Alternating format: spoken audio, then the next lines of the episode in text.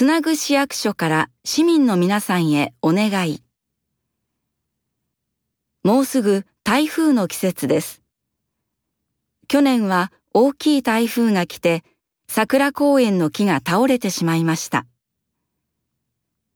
怪我をした人はいませんでしたが、公園のそばの道が通れなくなりました。今年からは台風の後、つなぐ市にある65カ所の公園で安全の確認をいたします。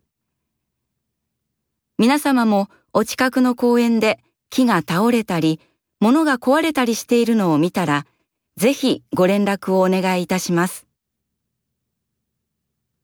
つなぐ市役所